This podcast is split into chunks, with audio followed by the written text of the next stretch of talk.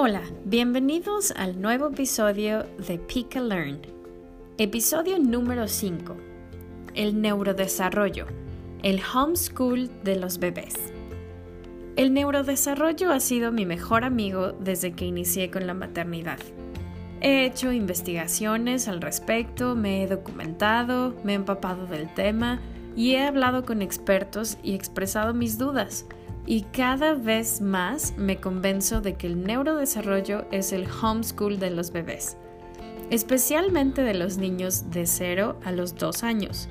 Pero aún después te sirve mucho de guía y de referencia para seguir trabajando con tus hijos hacia la infancia temprana y edad escolar. El neurodesarrollo infantil son los mecanismos mediante los cuales el sistema nervioso de tu bebé se organiza como un sistema en conjunto. Aquí hay una paráfrasis un poco más simple. Es la organización que tiene el cerebro de tu bebé para hacer que todos sus engranes estén corriendo como deben, afecten las distintas áreas de desarrollo de tu bebé. Hay cuatro áreas grandes en las que todas las habilidades de un ser humano encajan. El desarrollo motor, el desarrollo cognitivo, el desarrollo del lenguaje y el desarrollo social. La estimulación que tuviste los primeros mil días de vida, que es desde el vientre de tu madre hasta los dos años de edad, de estas cuatro áreas te hacen el adulto que eres hoy. Es decir, en cuanto tú desarrolles a tu bebé en estas áreas correctamente, no tempranamente, no aceleradamente o lentamente, sino correctamente, tu bebé podrá tener un desarrollo integral acertado y de acuerdo a sus capacidades. Estos primeros mil días de vida son la única ventana abierta en el cerebro del ser humano para crear conexiones cerebrales. Después de que pasan los primeros mil días de vida, ya no se crean más conexiones.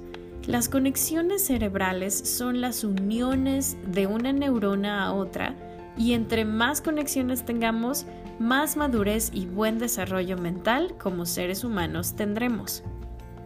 Ir a una valoración con un terapeuta de neurodesarrollo a una temprana edad, es decir, antes de los dos años, es algo que yo recomiendo mucho pero ya que sabes cuál es el área de estimulación correcta que tu bebé necesita, es muy importante tu compromiso y disciplina para aportar en su desarrollo.